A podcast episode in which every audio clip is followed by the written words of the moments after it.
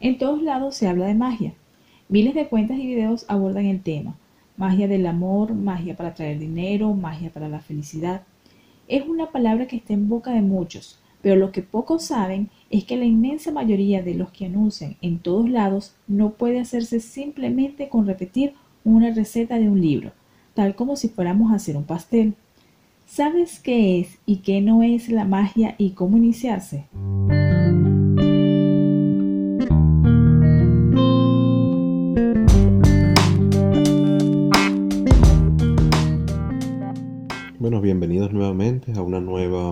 De este podcast Las Palabras de Magia y Vida. Vamos a conversar en esta oportunidad sobre cómo iniciarse en la magia. Para poder iniciarnos en este sendero debemos saber precisamente qué no es magia. La magia siempre nos las ha mostrado, mm, particularmente hemos visto en, en, en la TV, en películas y en libros como una cosa muy fantasiosa. Relacionamos la magia con las brujas de las series que tienen eh, sombreros puntiagudos, que son de narices tipo así, tipo águila, que vuelan en escoba. O sea, siempre se ha caricaturizado mucho lo que es eh, eh, las brujas, lo que es la magia. Y se relaciona la magia siempre con la brujería. O sea, me estás diciendo que lo de Harry Potter no es real. Eh, exactamente, quizás eh, a partir de Harry Potter a la magia se le da otra connotación, un tanto más, mm, un tanto más seria. Y viene como en parte a reivindicar, pues, pues parte de, de, lo que es la magia tradicional. ¿Tú recuerdas la película de los 90 llamada Jóvenes Brujas? Sí, claro, claro. ¿Qué puedes decir de eso? Bueno, era típico las, las adolescentes que eh, incomprendidas, las, las execradas, que pues utilizan a la magia como una, una vía de escape. Una vía de escape, exacto. Y como una forma de canalizar pues el eh, tantas hormonas descontroladas. una incapacidad social de adaptación. Exactamente, exactamente. Sí, claro, la magia eh, que se presenta en los medios de comunicación no es la más real, si se puede decir de esta manera. Esa magia que se ve en televisión, en libros, en películas, está adaptada para contar una historia y por lo tanto está llena de muchos tintes fantásticos, fantasiosos y que nada tiene que ver con lo que es la realidad. Ahora bien, cualquier cosa que veamos en televisión ya podemos dar por sentado de que eso no es la magia real. Es cierto que muchos de esos programas, muchas de esas películas pueden tener asesores que practican magia real y pueden darle cierto tipo de indicaciones para que la historia que se esté contando sea mm, bastante parecida a lo que es la realidad.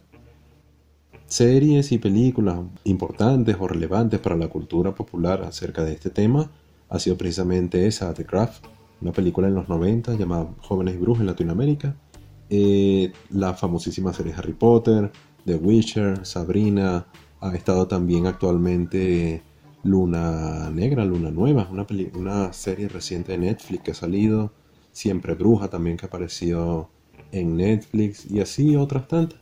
Salen especial mención, a mí particularmente me gustó mucho esa serie, trata sobre la brujería pura y dura. Pero nada de lo que está allí se corresponde a lo que es la realidad, o por lo menos la gran parte de ellas.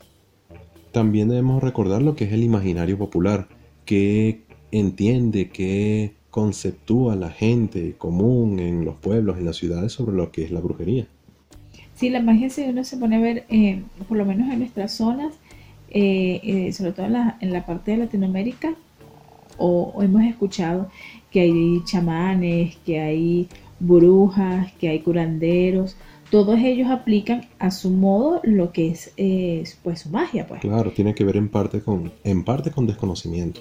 Exactamente. Sin embargo claro uno no puede decir que los curanderos que esos chamanes no saben de lo o no saben eh, con qué elementos trabaja. Claro, claro eso es, un, exactamente.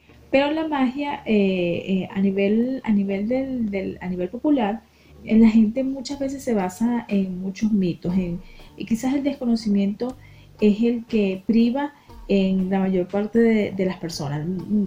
No sabemos o la mayor parte de la gente no sabe diferenciar muchas veces entre lo que es magia, entre lo que es trabajo con plantas, entre lo que es la brujería. O sea, todo lo engloban en un solo aspecto. El ave que se aparece en el techo a las 12 de la noche. Que dicen que es la bruja, exacto. Póngale unas tijeras y en cruz y le pone sal. ¿Y cómo es que dicen? Eh, mañana me pide sal, dicen. Ajá, si es una bruja, mañana me va a tocar la puerta y me va a pedir sal. Y bueno, sí, y han existido muchos casos. Y, eh, nosotros tuvimos una oportunidad en un pueblito donde ocurrió un caso así, entonces una bruja, un pájaro, no sé qué era lo que era, que le cayeron a, golpes, a palizas porque era una bruja, entonces por ahí fue el, asunto. Y en todos los pueblos, en todos los pueblos realmente han ocurrido casos así, es el concepto que se tiene. Entonces la bruja que vive en una casita por allí, al fondo de un, no sé, una montaña, y fuma tabaco y prende velas y hace mal y bueno, y todo ese tipo de cosas. Todos conocemos de ese tipo. Parte de ello es magia también pasa es que también hay que diferenciar cuando se exageran las cosas. Exactamente. Entonces podemos decir que la magia en sí eh, no es una religión necesariamente. La brujería es un estilo de vida. Entonces, nosotros podemos entender que la magia puede ser, puede, podría considerarse como un estilo un estilo de vida. Mm, es como una manera de vivir la vida, por decirlo así. Exactamente, porque la, la magia no solo aborda, o sea, vemos tal vez la magia como algo que tiene que ver con hechizos, como le dije anteriormente, con plantas, pero es que la magia es todo un conjunto de cosas. Claro, son complementos. Hay personas que practican cualquier tipo de religión y dentro de esa religión pueden tener ciertos componentes de magia. Exactamente, exactamente. Lo, algunos católicos o cristianos eh, practican en la noche de San Juan, lo que es la, lo de la vela, ¿no? Lo, la esperma en el agua. Hay muchas prácticas que se hacen el, el, 24 de, de, junio. Eh, normalmente los chicos hacen mucho o las chicas el de la el agua en una taza con las dos agujas para saber si esa persona, o sea, si tú tienes pareja, si esa pareja va a estar junta, si tu pareja va a estar junto a ti durante todo ese año, si las dos agujas se juntan, quiere decir que sí. Si las dos agujas se separan, quiere decir que no. Se, tiran las dos agujas en el agua para, le comentamos para la persona que se interesa en eso. Las dos agujas tienen que quedar flotando ellas se van a suspender. Entonces, bueno, no sé si se hace un tipo de oración o me imagino que la persona concentrada a cada aguja le, dirá el nombre de, cada uno de los, de los que son, conforman la pareja. Entonces, si las agujas se unen completamente, quiere decir que durante ese año la pareja va, van a, estar, van a seguir. Van a seguir. Si se separan, bueno, ya saben que no. Ya saben, ya saben qué hacer. Pero eso, eso forma parte, fíjate tú, eso forma parte de lo que decíamos anteriormente, de lo que son esos mitos, de lo que es esa idiosincrasia popular, pues esas creencias populares que, que aún, aún permanecen. Pero hay magia en eso. Claro que, o sea, yo lo veo como que sí hay magia porque es una práctica que se hace. Y es una práctica que hace la persona con, con fe a la que le pone energía, porque para mí la magia está muy relacionada con lo que es la energía. Entonces la persona al poner energía en eso, pienso que ahí hay magia. Obviamente, ahora los resultados no sé, hay que hacer la prueba a ver qué tal. Claro, vamos a ver si seguimos juntos este año. Sí, hay que hacerla. Entonces, están escuchando aquí el podcast de Palabras de Magia y Vida. Damos algunos tips, algunas enseñanzas de magia práctica para mejorar nuestra propia vida.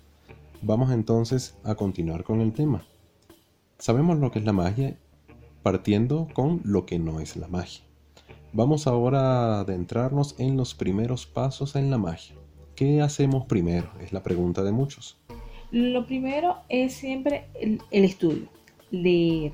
Leer para, que, leer para que nosotros sepamos a qué nos estamos enfrentando, qué es lo que, eh, en qué nos estamos metiendo este, nosotros necesitamos, el estudio es vital para cualquier cosa. Si usted va a estudiar una carrera, necesita primero ponerse a estudiar. Eh, así, eh, así lo mismo es aplicado al camino espiritual, es aplicado a la magia. Usted necesita saber qué es la magia, qué, qué busca en la magia, cuáles son los beneficios, eh, todo, todo, todos los detalles. ¿Qué encuentra? ¿Qué puede hacer? ¿Qué no puede hacer? ¿Quiénes la han hecho? ¿Cómo la han hecho? ¿De qué manera se hace? Cuántos senderos en la magia hay, qué relación tiene la magia con la espiritualidad, cuántos caminos espirituales o religiones involucran fundamentalmente la magia, etcétera, etcétera.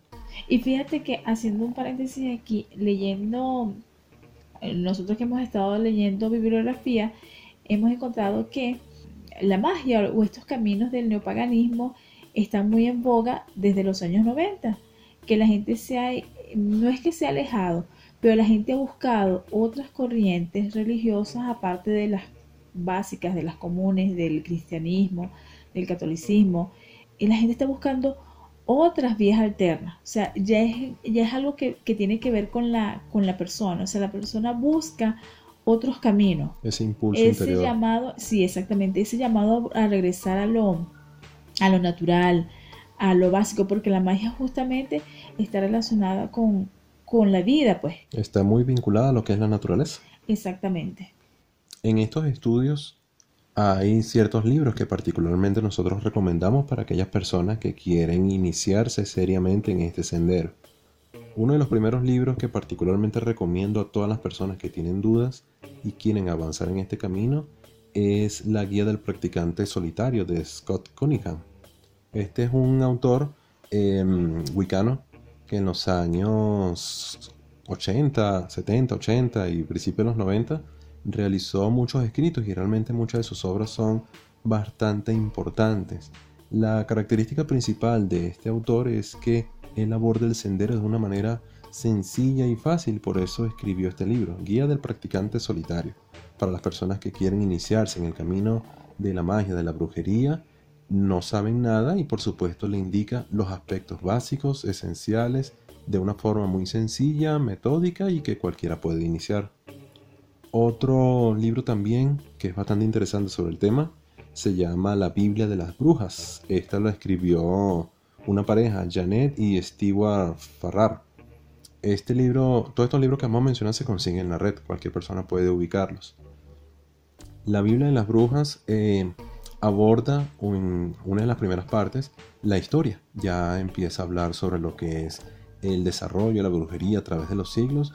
Incluye una serie de rituales pero muchísimo más formales, involucrando algunos elementos de magia, de alta magia en ellos. Hay un libro también que me gusta mucho, eh, se llama mm, Magia y Rituales de la Luna. Este libro lo escribió Edain McCoy. Esta autora, a través de este libro, habla sobre las influencias de la luna en todos los aspectos. Es, por supuesto, como habrán podido deducir, magia lunar bastante interesante y tiene muchos elementos que podemos utilizar en el día a día y por supuesto utilizar las fuerzas lunares para influir en la magia que estamos realizando. Existe otro también que este particularmente lo tengo en un pedestal bastante alto porque fue gracias a este libro con que yo me inicié en este sendero hace algo más de 20 años. Eh, se llama Wicca, Prácticas y Principios de la Brujería de Raymond Buckland. Este libro habla sobre lo que es la brujería sajona en muchos de esos aspectos. La brujería tradicional de em, Inglaterra, los principios de la Wicca por allá en 1950. Bastante interesante en el contenido que posee y por supuesto las prácticas que dan allí. Dos libros más que son bastante complementarios ya cuando la persona está un poquito avanzada. Eh, uno es Magia para protegerse y combatir hechizos de Jason Miller. Este libro habla sobre la magia hecatiana, sobre la diosa Hécate. Por supuesto, da muchos elementos, da algunas prácticas importantísimas, interesantísimas si la persona quiere de verdad conseguir un desarrollo de sus habilidades en este sendero. El último libro que recomendamos se llama el libro completo de inciensos, aceites e infusiones del mismo Scott Cunningham. Este autor en este libro da muchísimas recetas para que la persona fabrique sus propios aceites, inciensos y por supuesto en infusiones. En la parte del brebaje, la parte de la preparación con pócimas, la parte del el uso del caldero. Es importantísimo este libro para profundizar aún más en lo que es en este campo. Ahora bien, ya conocemos que no es magia, sabemos que necesitamos estudios, necesitamos formarnos y dimos una serie de libros que pueden consultar para avanzar en esto que es importante que vayan, haciendo un paréntesis, es importante que vayan, no eh, intenten buscar libros o vayan de lo simple a lo más complejo. O sea, comenzar siempre por lo más sencillo. Tienen que comenzar con los libros base y de allí, a medida que, claro, porque a medida que vayan investigando, van a ir encontrando nuevos autores, van a ir consiguiendo nuevos temas.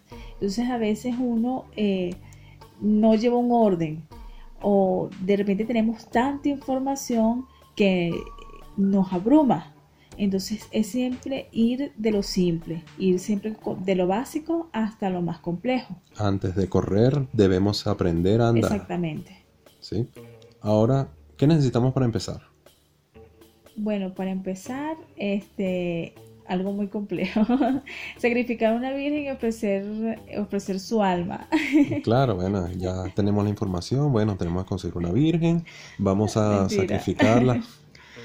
Sí, obviamente. No hay que tener cuidado porque verdaderamente hay, bueno, hay prácticas eh, ya oscuras en donde sí utilizan el sacrificio de animales. Nosotros no... No hemos visto necesidad hasta ahora. Exactamente.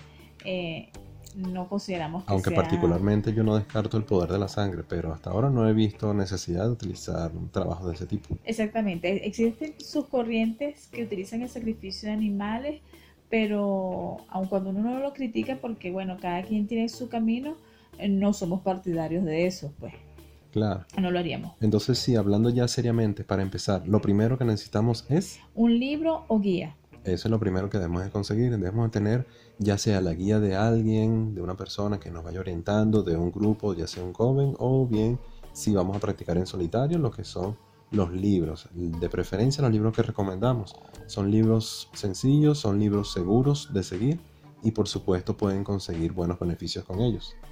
El otro aspecto que necesitamos para empezar es un espacio donde podamos, eh, un espacio habilitado donde podamos centrar nuestro crecimiento.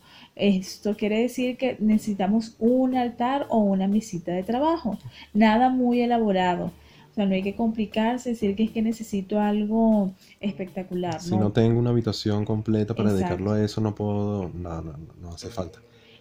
Incluso puede ser una, una, perdón, puede ser, si no tenemos una mesa o como de repente vivimos con niños o con otras personas, bueno, si sea una, eh, una madera, o una, repisa. una repisa que quede más o menos en un sitio alto para que los niños no tengan acceso, aunque a los niños se les puede ir siempre eh, educando. educando y diciéndole que eso no se debe tocar. Ahora, si usted vive con su pareja o vive con familiares y estos no están muy de acuerdo con eso que usted quiere empezar a realizar, le tenemos un tip buenísimo que puede hacer. Usted se va a conseguir una caja, una cajita de madera. De madera no, perdón, una cajita de, cartón, cualquier cajita. En ella va a incluir todos los elementos. ¿sí? Usted puede guardar esa caja debajo de la cama en cualquier lugar en su armario, en un espacio seguro.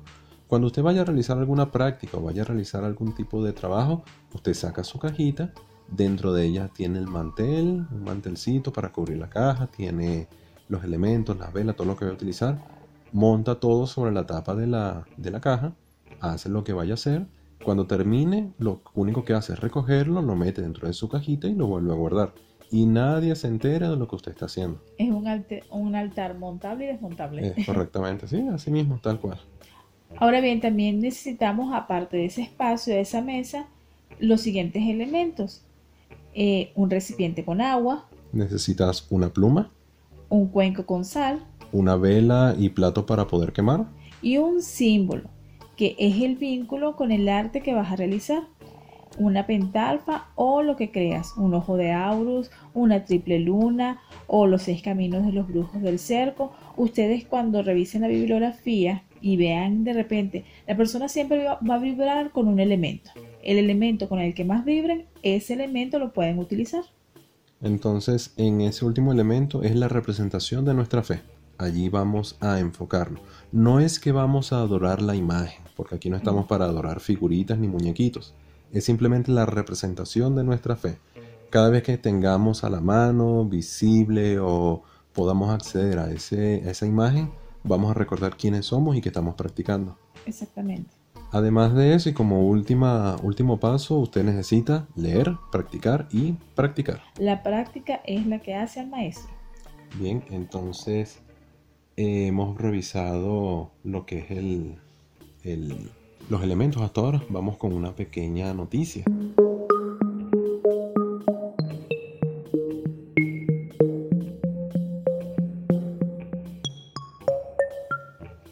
La noticia dice así. La nueva era de las brujas. Aumenta el paganismo en Estados Unidos.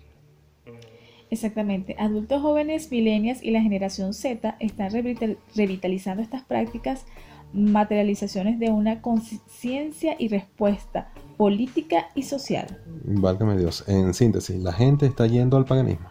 Sí, la Iglesia Católica está perdiendo cada vez más adeptos en los países desarrollados, en donde su posición obviamente era más hegemónica. Cada vez más las personas marcan la casilla sin religión en las encuestas de la población. Las nuevas generaciones ahora están abandonando esos preceptos religiosos con los que crecieron y con los que se formaron sus padres y cada vez ahora se definen mm, como personas espirituales en lugar de religiosas. Y figúrense que en este mar una corriente que está tomando fuerza es precisamente las brujerías y otras prácticas paganas. Eh, todas ellas han crecido significativamente por los momentos en Estados Unidos. Esto se ha venido dando en las últimas décadas. Todas estas personas están tomando o le están prestando suficiente atención a las corrientes neopaganas que han ido apareciendo a través de las décadas. Sobre todo a la corriente Wicca. Por eso es que nosotros justamente al inicio hablábamos de las series que se están haciendo tan famosas, las series de brujas, pues en donde se habla del Wicca, se habla de Hécate, se hablan de signos y símbolos que anteriormente no se tomaban en cuenta. Claro, entonces eh, ya estamos viendo que existen muchas, em, un despertar espiritual en relación a, a, lo que son este tipo de prácticas y es precisamente lo que queremos em, enseñar o dar algunos tips para que la persona realice un inicio seguro en este camino, en este sendero. Continuamos entonces con lo que estamos mencionando hasta ahora. ¿Qué más necesitamos cuando queremos iniciar en este sendero? Lo primero es disciplina, constancia y trabajo. Nadie se hace brujo de la noche a la mañana. Es un trabajo que, al que hay que dedicarle obviamente tiempo, hay que dedicarle esfuerzo. Al principio de repente no se ven los resultados porque la persona o sea, ocurre algo. Muchos, eh, sobre todo los jóvenes, dicen justamente por la errada percepción que vemos en las series, yo quiero hacer hechizos, yo quiero hacer eh, levitar. y no son, y al no ver resultados, de repente hacer una práctica y al no ver resultados, la persona se desanima. No, es, es todo trabajo conlleva una serie de esfuerzos, requiere una serie de pasos, requiere justamente el estudio, la práctica, la práctica continua. Eh, la magia es un camino que no es sencillo. La persona necesita aparte meditación, análisis de su propio comportamiento, porque si la persona por lo menos tiene un estado interior alterado y quiere hacer un trabajo, no va a poder conectarse con la divinidad justamente porque está en un estado interior que no es el adecuado. Entonces requiere una serie de prepara requiere una preparación. Claro, si la persona no puede controlarse a sí mismo, nunca va a poder controlar lo que está fuera de sí. Entonces el tiempo que lleva a ver los resultados, si vamos a practicar, puede ser de días, meses y dependiendo de lo que, de lo que vaya a hacer. Claro, no es que si la persona empieza hoy, al mes va a haber resultados. No, usted tiene que seguir hoy y mañana y pasado mañana y al día siguiente y a medida que va haciendo prácticas y prácticas y prácticas, poco a poco va a ir logrando esos resultados, esos efectos que al principio quería. Las tradiciones hablan de un año y un día de estudios y prácticas antes de iniciarse. Claro, eso es fundamentalmente en las tradiciones de Coven. Gracias a lo que es el desarrollo de la Wicca hacia 1950, los Coven o los aquelares, ellos sometían a la persona que quería iniciarse en estos caminos a un año y un día de prácticas y evaluaciones. Cuando la persona terminaba lo que era ese tiempo, se le daba la admisión dentro del círculo. Antes de eso, era simplemente un neófito, un estudiante, un entusiasta. Es una tradición que se ha venido manteniendo y muchas agrupaciones, muchos jóvenes lo sostienen y lo mantienen en la actualidad. Entrenan a las personas durante un año y un día para que al finalizar le den la bienvenida dentro del, del Coven, dentro del círculo, a realizar los trabajos con ellos.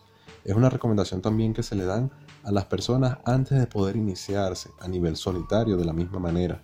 La razón es esta y es muy sencilla. La persona con la iniciación o la dedicación lo que hace es un compromiso serio ante los invisibles, llámese los dioses, llámese sus guías, etc., para transitar y realizar un camino. Si la persona ingresa por esto, por un entusiasmo, un emocionalismo, y hoy quiere y dentro de tres semanas ya no quiere, y a los tres días de empezar estos estudios hace una, iniciación, una dedicación, va a faltar un compromiso que asumió y eso por supuesto puede traer cierto tipo de consecuencias en su camino más adelante. La persona tiene que estar clara siempre al momento de iniciarse. Claro, siempre debemos saber qué queremos y a dónde queremos ir. Por eso es necesario el estudio. La persona entonces también tiene, necesita en este camino realizar prácticas diarias.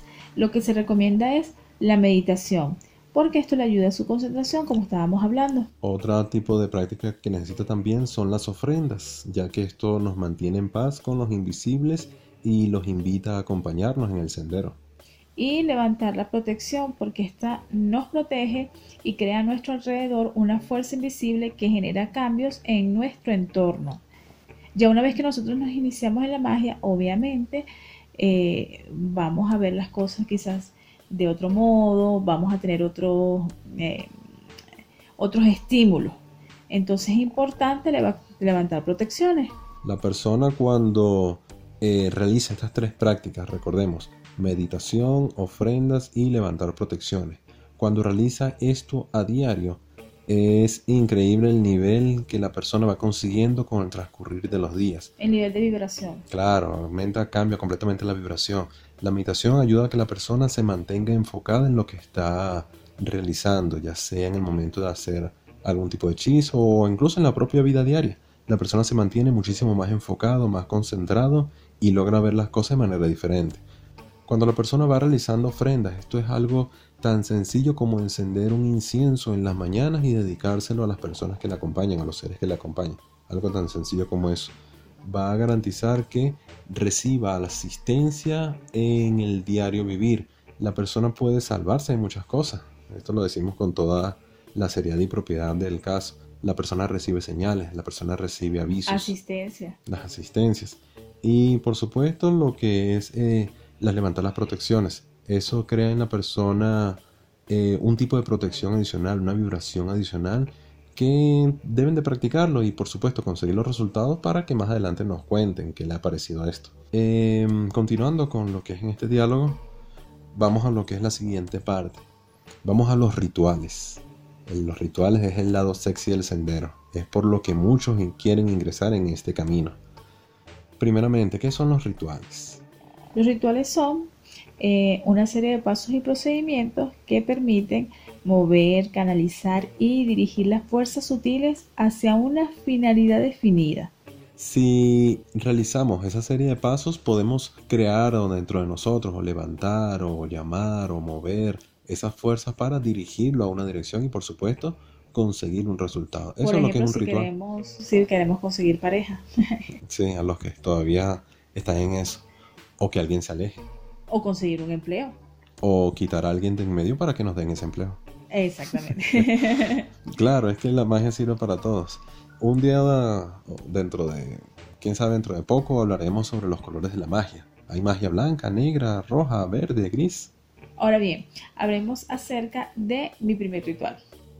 No el primer ritual de ella, es el primer ritual de cada persona. El primer ritual de cada persona, exactamente. El primer ritual. ¿Qué necesitamos o qué debemos hacer qué debemos tener en cuenta para crear un primer ritual? Nosotros le podemos recomendar un ritual sencillo que la persona puede realizar eh, cuando ya por supuesto quiera avanzar en este sendero y tenga algunos días ya de estudio y cierto tipo de prácticas. Eh, vamos a crear lo que es una esfera de protección, una esfera de poder para protección. El ritual es sencillo, si se puede decir así. Usted se va a colocar frente a su altar o su sitio de poder que ha escogido para ello. Va a encender su vela, va a hacer las invocaciones, va a llamar a las deidades, lo que quiera hacer. Se va a parar frente a lo que es su, su altar, va a colocar sus manos en el pecho, va a imaginar, va a sentir que una luz blanca desciende desde lo alto y se posa en su coronilla. Va a imaginar ahora que una luz roja asciende desde el suelo y se llega hasta su, hasta su corazón. Cuando tenga la visualización de esos elementos, sienta que esa luz se proyecta en su corazón y forma una especie de fuerza, de campo, de esfera. Usted va a agarrar sus manos y la va expandiendo lentamente, la va, va abriendo las manos lentamente, va visualizando cómo esa esfera, a medida que usted va ampliando las manos, se va proyectando y lo va cubriendo. A medida que vea esa esfera que va creciendo, siente el calor que genera. Imagine, sienta y visualice y tenga la seguridad de que una esfera le está rodeando. Mantenga esa esfera el mayor tiempo posible. Por supuesto, mientras está realizando eso, pígale a la divinidad con la que esté trabajando, invoco a mis seres, a mis guías, que me ayuden, que me den la fuerza en este momento para proyectar un campo a mi alrededor, que me proteja de cualquier tipo de enemigo, de magia negra, de hechicería, de mala voluntad, de personas que quieran causarme daño, tanto física como emocional, intelectual y psíquicamente, etc. Mantenga esa esfera a su alrededor y una vez que termine, cierre las manos, dé las gracias y continúe con su vida. Un sencillo ritual. Y la persona lo puede realizar cuando lo desee. Lo importante es mantener la proyección, mantener la idea, mantener eh, la imagen que ha estado creando en ese momento. Al amanecer es buenísimo o antes de salir de casa es genial. Claro, así nos vamos a proteger en el transcurso del día. Ahora bien, ya sabemos hacer un ritual, eh, una esfera de protección. ¿Cuándo nosotros podemos hacer un ritual? ¿Cómo sabemos nosotros cuándo hacerlo? Vale, sencillo, cuando realmente haga falta. Es tan sencillo como eso. O sea, no es necesario que haya un eclipse, no es necesario, aun cuando los seguidores de Hécate siempre utilizan la luna nueva porque es la luna que la representa. Pero, o sea, si usted tiene un problema, usted no va a esperar el día, un día específico para, para hacer un trabajo, no. A veces es el momento, si es ya, es ya, hay que hacerlo. Es importante tener en cuenta las correspondencias. Las correspondencias son todo aquello que le dan como un ingrediente adicional de poder a cada ritual que vamos a realizar. Por ejemplo, un color, un aroma, un día, una deidad, una piedra, etc. Todo eso son ingredientes adicionales, pero que de por sí solos no van a determinar un ritual. Pero que ayudan a potenciar. Claro, ayudan a potenciar. Son como un ingrediente adicional. Claro, si tenemos una emergencia debemos hacerlo en el primer instante que se pueda, teniendo en cuenta las correspondencias que se pueden aplicar hasta ese momento. No hay que esperar cuarto menguante. Entonces tengo que esperar 21 días que se dé para hacer eso. No, eso no puede esperar, debe hacerlo en el momento. Lo importante es que el ritual debe tener una finalidad, debe planificarse y justamente por eso hablábamos del estudio. Si usted sabe las correspondencias más o menos, tiene que hacer el, el trabajo o el ritual lo tiene que hacer eh, de urgencia, bueno, estudie las correspondencias para que sea lo más potente que pueda. No improvisar, o sea, no hacerlo por, por hacerlo tampoco. Por emocionalismo. Ay, mañana es martes 13, ¿qué ritual puedo hacer? No, como que qué ritual? ¿Tienes algo preparado, algo pensado? ¿Necesitas algo? Si no tienes nada que pedir, nada que solicitar, no, que va a estar siendo un ritual cuando se ponga que te digo yo, un eclipse o algo así. No, no, no, no se pongan a, a inventar, a hacer rituales en cualquier momento ni a improvisar rituales. ¿Y ahora qué? No, ¿y ahora qué? No, ahora qué, qué hacemos. O sea, ya conocimos lo que es el, cómo nos iniciamos, debemos conocer eso. Ajá, y usted que tiene todo eso, ya tiene toda esa información, ¿ahora qué hace? ¿Qué hace con todo eso que ha estado aprendiendo? mire, de ahora en adelante a usted le toca cultivar lo que hace. Ya le dijimos, eh, lo importante es tener estudio, tiene que mantener la constancia, dejar de lado el emocionalismo. El emocionalismo es muy bueno al principio, pero justamente como es una emoción, así como viene, se va. Entonces hay que tener constancia, encuentre el propio camino. No importa que usted no pertenezca eh, a una rama definida. No, la magia no, tiene, no es algo eh, rígido.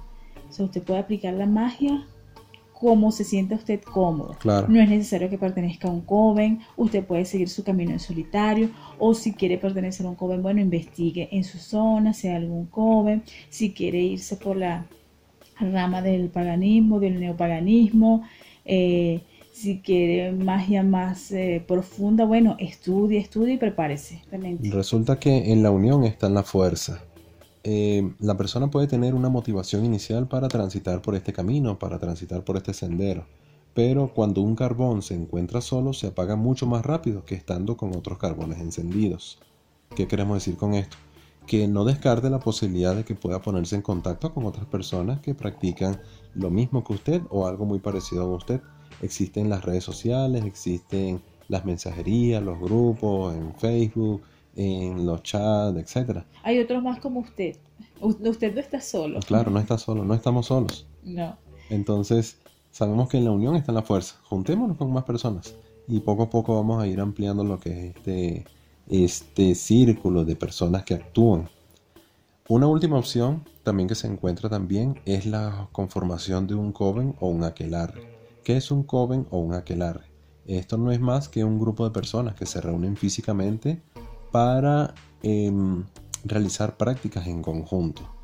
Es un tipo de organización un tanto más compleja porque ya necesita que las personas sean algo más serio. Es una organización, como toda religión tiene su organización, claro. por así decirlo. No es, o sea, un coven... Claro, no es una religión, ojo. No, no, claro.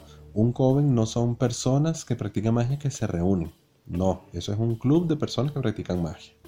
Un coven es algo muchísimo más serio ya es una hermandad, ya es una especie de grupo que practican en conjunto.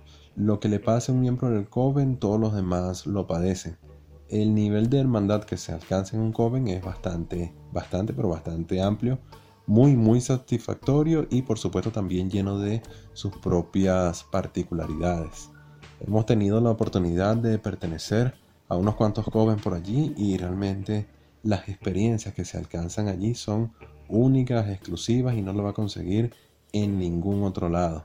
Y aparte que comparte lazos con todos. Eh, así, así, de, de repente, por X circunstancia, toca moverse de un lugar a otro, queda la hermandad y queda ese lazo establecido. Claro, la magia de Coven es una magia grupal y por lo tanto necesita que todos marchen al unísono. Ustedes han escuchado esa frase que dice amor perfecto y confianza perfecta. Cuando la persona se encuentra en un coven, realmente entiende el verdadero significado de eso. Bien, entonces esperemos hayan encontrado en estas palabras una guía que les permita continuar e iniciarse en este sendero. Es un sendero que realmente vale muchísimo la pena. Es sencillo pero a la vez tremendamente complicado. Y lo complicado es, es que hay tanta información uno consigue tanta información de esto que uno no sabe realmente por dónde ir, por dónde transitar. Y no hemos hablado de las informaciones falsas que circulan con esto. Es decir, hay muchas informaciones que realmente no tienen nada que ver con esto, que se hacen pasar como verdaderas y lo que hacen es confundir, confundir a las personas.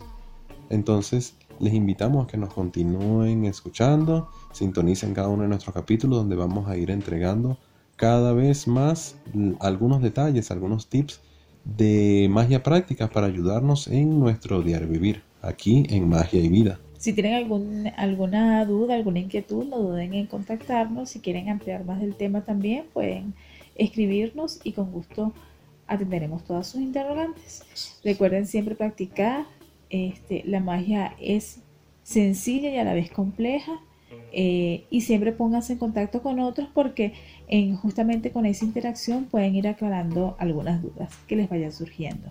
Claro, entonces pueden seguir en nuestras redes sociales, dejamos lo que son los enlaces para eso. Tenemos Instagram y Facebook. Pueden seguirnos por allí, donde conocerán también otras personas que van por el mismo sendero y tienen los mismos intereses e inclinaciones. Les esperamos entonces, suscríbanse a nuestros canales y no dejen de escucharnos. Gracias a todos. Un saludo y... Hasta luego.